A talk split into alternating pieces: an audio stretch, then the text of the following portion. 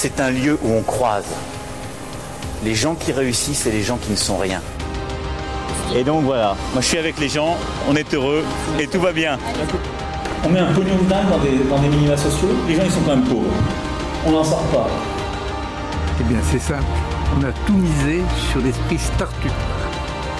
Je crois qu'on a besoin d'un peu d'égalité, d'un peu de liberté, parce que c'est quoi la devise française? Liberté, égalité, fraternité. Eh ben, banco, voilà. Nous, c'est ça ce qu'on va essayer de faire. Top Bonjour à toutes et à tous, bienvenue dans ce nouvel épisode de La République inaltérable, le podcast libre et sans concession du monde moderne que vous adorez. Et merci d'être fidèles avec vos petites oreilles et vos grandes oreilles aussi et nous écouter. Aujourd'hui, je suis avec Antoine D, Antoine de Decker et non pas Antoine G, Antoine Gouritin. Salut Antoine, comment ça va? Salut Alexis, alors je me permets de te reprendre tout de suite. Non, c'est libre, incisif et sans concession. C'est ce que dirait euh, notre ami Antoine Goritin que nous saluons.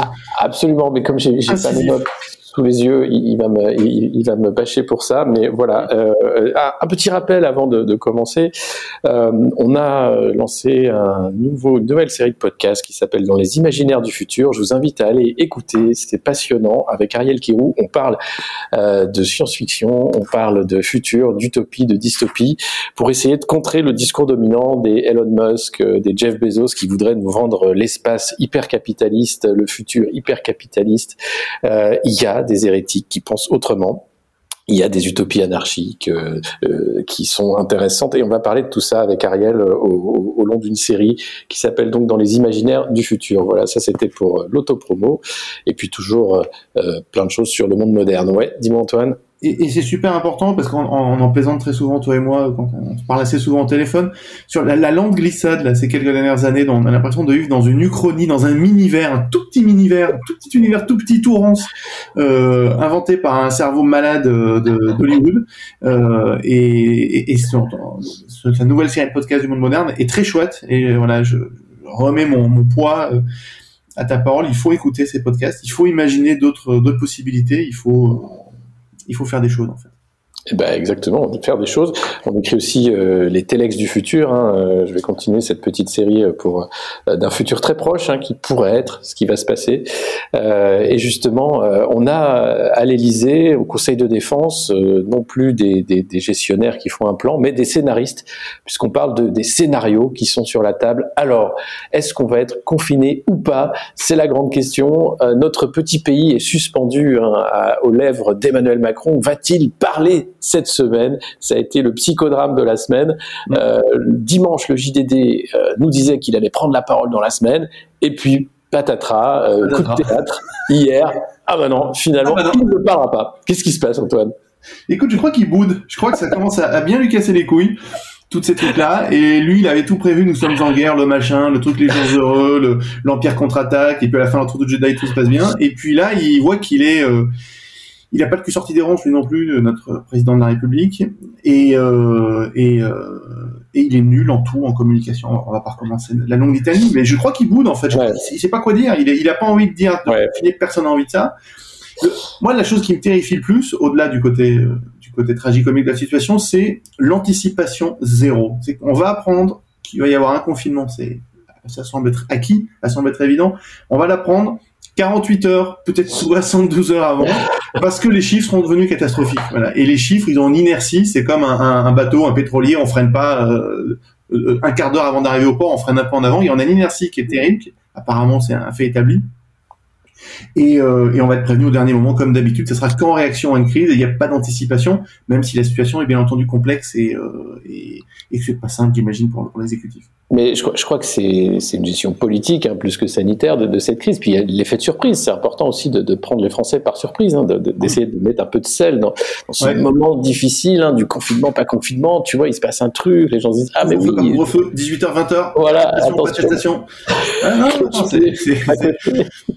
Non, la- après la, la gestion de la crise sanitaire, c'est un autre sujet. Quand on voit la, la, la campagne de vaccination, le, le, le- c'est un fiasco. Il n'y a pas d'autre mot. Bon, il y a un vrai problème d'acheminement et de et de et de doses. de doses, de, Doses, on a des bien doses, sûr. alors on en fabrique, euh, si on a des bonnes seringues et si on est un bon piqueur et qu'on est bien exercé avec certains types de doses, on peut se débrouiller pour économiser les dernières gouttes, on, on peut arriver à en faire une dose de plus, donc tout de suite c'est devenu quelque chose de standard puisque puisque ce sont c'est pas des flacons avec des quantités. Les contrats doivent être formidables. Je sais que tu as essayé de- d'y accéder. Euh, Eh oui. beaucoup de gens essaient d'accéder aux contrats. Ils doivent être fantastiques, je pense, les contrats. Ça- Ah bah les, les- les- les contrats, à mon avis, euh, vu les armées d'avocats des big pharma, ça doit être vraiment un, un truc où, où tu es sûr de ne pas gagner. Quoi. Donc déjà, euh, il y a eu l'affaire de, euh, du vaccin, euh, de la potion Pfizer, hein, où il y avait 6 doses par petit flacon finalement, euh, alors qu'ils en avaient vendu 5 doses par flacon. Du coup, ça, un peu fâchés, ils ont dit, bah, puisque c'est ça, on vous en livre moins, démerdez-vous. Euh, sachant que euh, c'est un problème bien sûr de production, puisqu'ils sont les seuls à en produire et que c'est les seuls vaccins homologués, puisqu'il y a dans cette course au vaccin beaucoup de candidats qui s'arrêtent en disant que l'efficacité n'est pas au rendez-vous, ils essayent d'autres pistes, euh, notamment des traitements plutôt que des vaccins, donc euh, en disant bah c'est l'Institut Pasteur qui a lâché un candidat vaccin. Aussi AstraZeneca qui est très déçu des résultats du sien et qui a du mal à, voir s'il pourra le compléter ou pas. Donc euh, c'est pas une solution miracle euh, évidemment. Et puis on voit les pays qui vaccinent euh, beaucoup, que ce soit la Grande-Bretagne ou Israël, qui sont aussi obligés de confiner puisque l'épidémie est à son pic et, et qui manquent de doses également. Donc euh, en Grande-Bretagne c'est euh, une seule injection finalement plutôt que deux où euh, on allonge au lieu des 21 jours qui sont Ouais. conseillés par les fabricants, bah, on pousse à 40 jours ou quasiment pas en disant bah, au, au moins c'est déjà ça, une dose ça, ça, ça, ça protège déjà un peu. C'est ça qui est fou parce que on, sait ce qu'on veut, ça reste des produits qui sont hautement technologiques, qui sont précis à utiliser. Il y a des délais de conservation, il y a c'est des rappels. C'est comme un rappel quelle est l'efficacité. Enfin, Ouais. et les autorités, pas qu'en France, hein, les autorités euh, sanitaires s'abrogent des droits de finalement euh, 43 jours, c'est largement suffisant. Il vaut mieux que ça me crée un. Vas-y, je vous.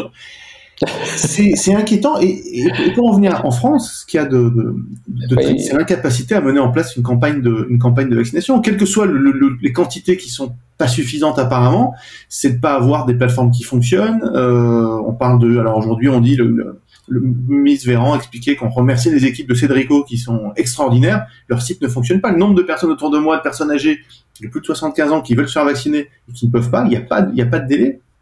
Il n'y a pas de, de rendez-vous possible.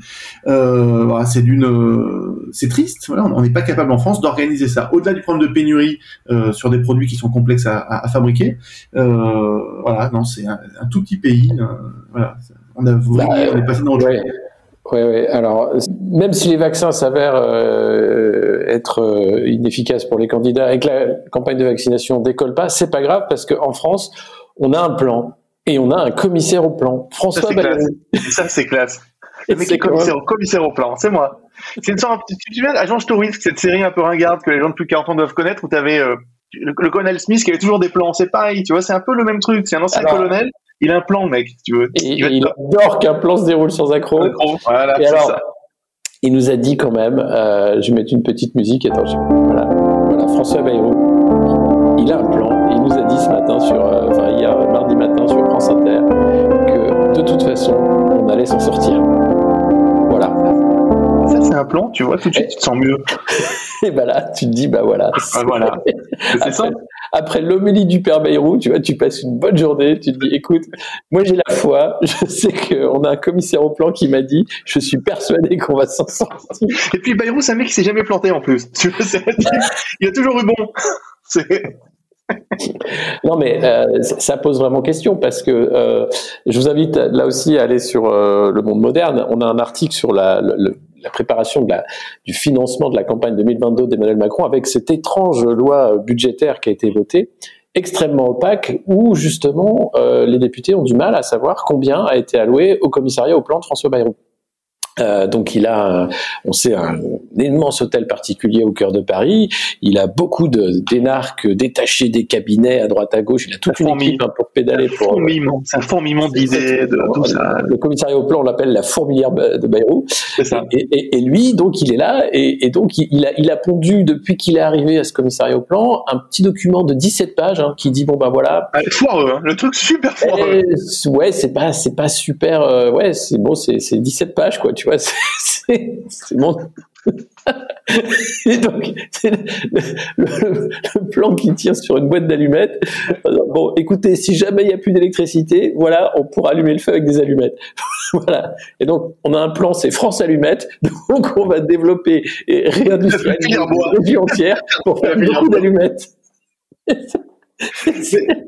Ce, ce- ce document, on, on l'avait lu quand il était passé, il, il puait quand même. hein. Il disait quand même qu'il faudrait peut-être décaler les élections. Il y avait, on parle de ce document-là, on parle bien de celui-là. Oui, oui, sur les, Oui. bien sûr. L'i- L'idée, c'est de dire bon, il faut continuer les réformes hein, parce que bon, notre, même. manager en chef euh, a- était devant Choose France, devant tous les tous les actionnaires de la startup nation, en disant on continue les réformes, hein, on fait tout Vous pour être pas. business. Euh, vous inquiétez pas, les Français vont payer cher, travailler plus et euh, et vous payerez moins d'impôts et venez donc investir en France pour dire que j'ai fait un bon bilan et qu'on a on a de on a de l'emploi parce que voilà, le chômage, euh, il y en a beaucoup. Et, donc voilà, et, lui sur son plan, euh, ouais, il était beaucoup moins optimiste.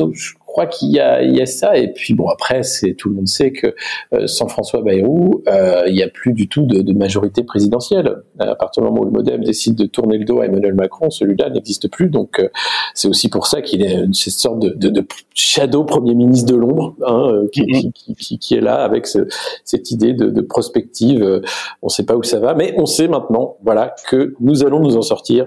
Donc merci François. On suivra ça de près et, et on espère, euh, on espère que tout va se passer selon le plan.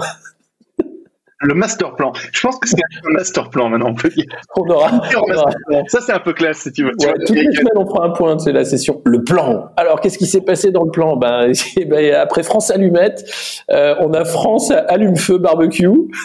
Donc, France Hippolyta pour l'été aussi, qui est parti. France Chipolata. Donc, tout, tout charbon, France Charbon, puisque euh, il y aura plus de gaz, hein, ça va être compliqué. Et on aura France Nucléaire, donc euh, bientôt, hein, donc la, la centrale à la maison. Apprenez à vos enfants à, faire une centrale. Voilà. Donc euh, ça, c'était pour le, petit pays entre un président qui boude à l'Élysée, euh, un commissaire au plan qui nous qui nous rassure d'une certaine façon, une campagne de vaccination qui, alors si euh, Castex était content, hein, un million de, premières doses, donc c'était quand même quelque chose.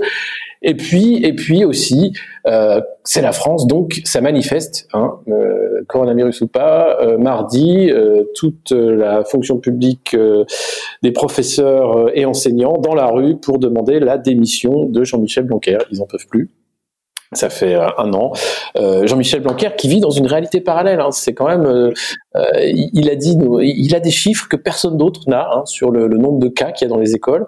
Il y en a pas. Euh, il y en a quasiment pas. Voilà, il y en a pas. Il y en- a pas. Et, et, et, euh, et c'est vrai qu'il y a un côté euh, ministre de la désinformation, c'est-à-dire qu'il passe son temps à raconter n'importe quoi sur les plateaux. Les journalistes sont très gentils avec lui. Il y en a pas un qui dit mais vous racontez des cracks là. Enfin, c'est de la pipe ça. Et, ben non. Et on l'écoute. euh, et, et lui continue à dérouler ses, ses mensonges puisque c'est ça. Il raconte n'importe quoi, Jean-Michel Blanquer. Je- Jeudi dernier, j'ai assisté à la, à la conférence de presse au, moment charmant où on nous expliquait qu'on allait passer en plan renforcé, renforcé, renforcé. C'est le troisième renforcement pour avoir quelques quelques quelques amis qui sont euh, tu, tu ouvres grand les fenêtres. Avant, tu Ouais. ouvrais une fenêtre sur deux. Là, c'est tu ouvres grand les fenêtres. C'est ça pendant plus de 30 secondes et puis tu te laves deux fois les mains au gel hydroalcoolique. C'est ça le truc, c'est le plan renforcé, renforcé. En fait, ce sont des choses qui n'existent pas et on a souvent parlé toi et moi. Moi, il me fait toujours penser au, au ministre de la communication de Saddam Hussein qui, pendant la deuxième guerre du Golfe, expliquait que le, le piège allait se refermer sur l'aéroport de Bassora qui était occupé depuis bientôt trois semaines par les Américains et que euh, ça serait leur tombeau, bien entendu, qu'ils n'avaient pas vu venir le truc. Et le, le lendemain, il faisait le même discours devant les ruines de son, de son ministère de, de l'information, il était ministre de l'information, et c'est la même, la même, euh, voilà. Et puis le, le truc qui est répugnant avec euh, avec Monsieur Blanquer, c'est le, le, c'est pour les, on fait ça pour les élèves et pour l'éducation. Voilà. Ils savent, ils détruisent, ils ramassent, ils laminent à longueur de journée tout ce qu'il peut faire société, euh, l'éducation, le son plan lycée est une saloperie. Mais par contre aujourd'hui, si les gamins vont à l'école, attention, hein, c'est parce que les gens veulent pas travailler et parce que les enfants, quand même, on fait tout pour les gosses. Et il, il est fatigant, il est toxique lui aussi, ce monsieur. hein. Euh, très toxique et il a bien dit oui on ne fermera pas les écoles parce qu'il en va de l'avenir de nos enfants hein. donc même en, en cas de confinement puisqu'on ne sait pas eh bien, les écoles resteront ouvertes ça c'est le choix de la France parce qu'il faut euh, ne pas fermer les écoles alors que tous nos voisins ont quand même fermé les écoles puisque les études tendent à, à montrer que c'est des lieux de contamination extrêmement euh, importantes Mhm. euh, et, et voilà, et- mais, mais pas en France. En France, ça va. Le, le virus, il est actif à partir de 18 heures, et plutôt euh, dans les bars, les restaurants les théâtres. Les écoles, ça va. Les transports, ça va. Ça va. Les magasins, ça va. Après, je te rappelle le syndrome de le, le syndrome, le théorème de Blanquer, qui dit que s'il annonce quelque chose, en général, il est contredit. En général, c'est plus rapide que ça. En- en- il semblerait qu'en hiver, à l'automne, ça, ça va mettre un peu plus de temps, il y a mais, plus de latence, ouais. mais l'hiver arrivant, on va voir, on va voir ce qui se passe. Le problème, c'est qu'il devait être exfiltré assez rapidement de son ministère pour faire campagne au régional. Régional dont on ne sait pas si elles auront lieu en juin finalement. Euh, L'exécutif fait tout pour essayer de les repousser après les présidentielles, si les présidentielles ont lieu en 2022 également. Mais euh, et, et, là, comme il va se prendre une tôle, euh, je crois qu'il veut surtout pas y aller en disant je veux pas faire une busin, je veux surtout pas y aller. Laissez-moi mon ministère, laissez-moi tranquille. J'ai trop de boulot les mecs. Non, mais attendez, tout le bon boulot qu'on fait quand même. Renforcer des fenêtres à régler. Enfin, si tu veux, c'est pas, c'est pas comme si c'était facile son job de raconter n'importe quoi comme ça une fois tous les deux à la télévision. Arrête un peu. C'est très, très, très, très, très compliqué. Enfin voilà, euh, et puis euh, dernier point sur euh, ce qui s'est passé en ce début de semaine euh, cataclysmique comme d'habitude, enfin dans le dans le petit pays qu'est la France. Qu'est-ce que c'était quoi le dernier point qu'on voulait aborder? Euh, non, on a tout dit. La boue, de manifestation prof, plan Bayrou, vaccin. Eh ben, on a tout fait alors. Et... On a tout fait. Les nouvelles du Miniver, le tout petit pays. Ouais, c'est vrai que ça, ça, ça, tourne très vite. ça tourne très très vite. Alors, Après la potion, les vaccins, euh, on, on, apprend que, que les, les, les, chiens aussi de Jill et Joe Biden ont ouvert des comptes euh, Twitter. Voilà. Mmh, Donc, c'est bien ça. Ça, c'est bien. Voilà, ça. Et, voilà. et, je pense que le community manager de l'Elysée, il a, il a un Macron.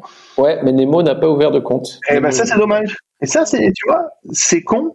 Ça redonnerait le sourire aux Français. Exactement. On avait le hamster de, de, de ah, Bercy. De, Bruno, ouais. ouais. Bruno, Cookies, c'est ça, non? Ah, Il a une tête à s'appeler Cookies. Il a, non, il a une tête à appeler son hamster Cookies, c'est différent. Le hamster, il est pour rien. La pauvre bête. je, je, je croyais qu'il s'appelait Keynes, son hamster. Karl Marx. Peut-être. dans sa petite trou. Il l'a appelé Blanquer, en fait. Son vrai nom, c'est Jean-Michel. Ouais, c'est Jean-Mi. C'est Jean-Mi. non, non. Bon, ben voilà. Bah, écoutez, voilà, c'était euh, un petit tour de l'actualité du petit pays qu'est la France. Euh, J'espère que vous vous portez bien. Faites attention, mettez bien vos masques, attendez euh, les nouvelles du confinement, du couvre-feu. Et euh, on enchaîne avec quelque chose d'un peu plus sérieux, c'est le mal-être étudiant. Euh, on en parle avec Zakaria Arab, qui est un des contributeurs du Monde Moderne également, euh, qui nous explique un peu comment ça se passe sur son campus et où on est, en, où on en est en fait de, de, ce malaise dans la jeunesse qui ne fait qu'empirer avec euh, ces choix de, de, nous traiter justement comme comme des hamsters de, de Bercy. Bonjour Zakaria. Bonjour Alexis. Alors toi, tu es un des contributeurs du, du Monde Moderne. On a déjà pu lire euh, plusieurs de tes articles et tu es aussi étudiant euh, en troisième année de droit à Tours. Et on voulait parler aujourd'hui avec toi euh, de la condition étudiante, euh, puisqu'on en entend beaucoup parler. Hein. Madame Vidal dit que vous ne serez pas une génération sacrifiée, que ils vont tout faire hein, pour que ça se passe bien. Mais de l'autre côté, euh, ça c'est plus compliqué pour essayer de d'étendre le RSA aux plus jeunes, les, les aides. On a vu les queues aussi d'étudiants qui euh, tombaient dans la précarité, qui allaient aux banques alimentaires, et ça c'est que le début. Puis la détresse psychologique, euh, les nombreuses tentatives de suicide, suicide ou dépression, euh, des étudiants isolés qui ne peuvent plus avoir cours normalement et qui sont quand même globalement lâchés par les universités et, par toutes les, les, superstructures qui sont là normalement pour s'en occuper. Alors bah, la parole est à toi pour nous dire un peu comment ça se passe sur ton campus à Tours ou autour de toi, cette réalité. Est-ce qu'elle palpable euh, Est-ce qu'elle est pire que ce qu'on en lit et ce qu'on en voit dans les médias ou bien est-ce que c'est encore autre chose? Nous, je pense qu'il faut euh, d'abord faire un peu une contextualisation sur euh, comment s'est passée la rentrée à Tours.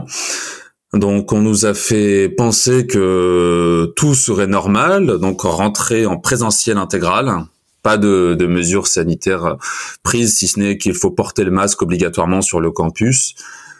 Euh, suite à quoi la préfète a mis le holà au bout de deux trois semaines en disant on arrête un peu euh, les blagues et on passe en, en formule hybride, c'est-à-dire un, une moitié de classe va en cours, l'autre suit à la maison euh, à travers Teams. Et puis ensuite de l'autre côté ça change la semaine suivante. Ça a duré quelques temps, les professeurs s'en plaignaient, les étudiants s'en plaignaient, certains respectaient pas cette formule en allant toutes les semaines en cours. Puis ensuite intervint l'annonce d'Emmanuel Macron de fermer les universités. Donc ensuite, on est passé sur un distanciel intégral en gardant la même formule que en présentiel, c'est-à-dire qu'on s'installe sur nos ordinateurs à 8 heures du matin, on suit des cours comme ça euh, jusqu'à 18 heures et euh, rebelote toute la, toutes les semaines, toutes les semaines, jusqu'à euh, la période d'examen qui a eu lieu les, les, les, trois dernières semaines en présentiel intégral. Donc euh, déjà on peut questionner euh, sur le fait que avoir fait croire à un retour à la normale possible dès septembre paraissait quand même quelque peu idiot pour ne pas dire. Surtout que c'est euh, des témoignages que j'ai pu recueillir de certains proches.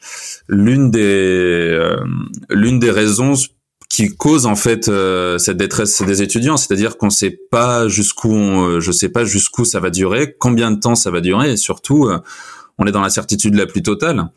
Quand on compare avec nos, nos voisins européens, nos voisins européens, dès le début, dès le début de l'année universitaire, ils ont dit voilà, vous n'aurez pas de cours en présentiel pendant euh, pendant six mois. Et une fois qu'on aura réussi à baisser le nombre de cas, une fois que la situation se sera améliorée, vous pourrez retrouver les bancs de la fac en hybride et puis après en présentiel intégral. Nous, on a navigué à vue depuis septembre, voire même depuis août et les dernières déclarations euh, de, Vidal euh, pendant les vacances d'été on navigue à vue, les étudiants savent pas où ils vont, les étudiants sont seuls, sont isolés et sont esselés.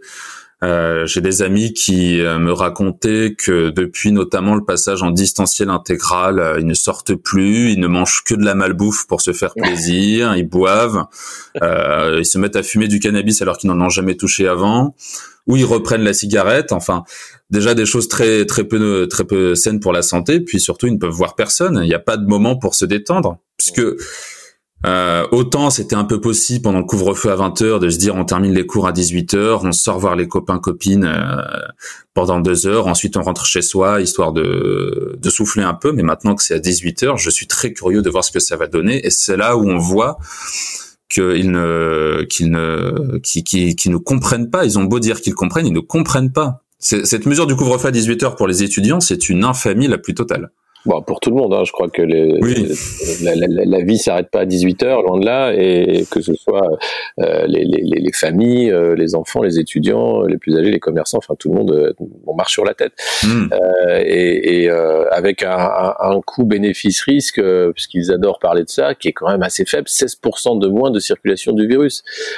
mais combien de des primes, combien d'externalités négatives par rapport à ces mesures? Donc on a l'impression que tout tourne autour de, de, de chiffres chiffres euh, euh, qui sont d'ailleurs peu fiables autour du virus, mais que tout ce qui est de, l'ordre des autres chiffres, hein, le, malaise psychologique, le malaise économique, le, malaise réel, il n'y a pas de chiffres, on veut pas le voir, c'est comme si tout ça n'existait pas, comme si finalement tout le monde était d'accord avec ces mesures folles qui, rendent la vie impossible.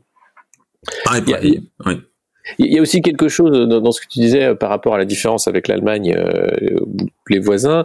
Euh, ce qu'on appelle ici, on a quand même la chance d'avoir une startup nation. Donc, plutôt que de, de, de, planifier, de dire comment se passent les choses, euh, tout est fluide, tout s'adapte. Euh, Olivier Véran disait que les, les, les vaccinations, il n'y a pas de pénurie, hein, c'est géré en flux tendu. Mmh. Et, et, pour ce qui est des mesures, on a l'impression aussi que chaque semaine, les mesures changent. Donc, tout le monde maintenant est perdu. On ne sait plus vraiment s'il faut faire des attestations, si c'est 18 heures, si c'est 19 heures, si euh, les, les, pistes noires ont réouvert ou pas, ou si que les bleus, euh, et, et, tout ça euh, dans un une course finalement contre la montre pour dire il faut pas qu'il y ait trop de cas avec ces fameux chiffres euh, où on a perdu tout le monde. Parce que effectivement il n'y a pas de directive claire. On a parlé euh, aussi d'injonctions contradictoires pour justement perdre davantage encore les gens qui se retrouvent encore plus dans une situation de confusion mentale. Et là ça ne fait qu'empirer. Il y a, y a de cela et ça, je pense que on est, on est sur deux plans avec ça. Euh, dans un premier temps, on le sait très bien que ce, ce gouvernement ne s'est pas gouverné puisque pour reprendre la, la, célèbre citation de Napoléon, gouverner c'est prévoir. On sait très bien qu'aujourd'hui on n'est on n'est pas gouverné, mais surtout sur toutes ces injonctions contradictoires, etc. Les, les gens sont perdus et les gens ne veulent plus suivre. On a, on a perdu la, la, la, la confiance dans la parole publique à tous les niveaux et cette crise sanitaire a encore accru avec les, histoires de masques. Il faut pas mettre de masque, puis le masque est ensuite euh, nécessaire puis obligatoire. Euh, on va pas reconfiner, puis ensuite on reconfine, mais on reconfine de manière euh, modéré. Euh, ensuite, on met des couvre-feux, l'attestation permet. Enfin, il y a, y a, eu un, un de mesures et surtout d'administrativité aiguë qui a fait que euh, la parole publique euh, du gouvernement a décru et les gens ne veulent plus la suivre. Et euh, quand on voit, notamment pour le coup dans la situation des étudiants, que tous les secteurs ou presque peuvent reprendre, sauf les étudiants, que les prépas peuvent bénéficier des cours, les lycées sont ouverts, les écoles sont ouvertes, les collèges sont ouverts, tous ces, tous ces établissements sont ouverts, mais pas les universités. Euh, il est tout à fait euh, incompréhensible pour les étudiants que eux ne puissent pas avoir le droit d'assister à des cours en présentiel là où tous les autres le peuvent. Comme bien même, il existe des solutions qui sont proposées. Et euh, cette euh, cette incompréhension joue également sur le moral et après même in extenso sur le moral de tous les Français euh, de tous les Français, mais je pense que les étudiants un peu plus quand même parce que eux doivent rester chez eux sans avoir le droit de sortir. C'est presque une assignation à résidence à ce niveau-là. Oui, et puis euh, c'est il y a ce principe de solitude aussi où tu te mm. retrouves dans une petite chambre, seul, loin de ta famille. Euh, tu peux pas en plus construire des amitiés quand tu en première année, tu connais pas beaucoup de gens. Euh, donc ça, ça, casse totalement le lien social et il n'y a pas de y a pas de, de, solution. Alors on me parlait comme si il y a il y a, euh, c'est dans le Great Reset de Klaus Schwab hein, la, la, numérisation, la digitalisation de tous les services. Euh, il y a quand même une activité intense sur Tinder et sur ce genre de réseau. les gens n'ont pas peur.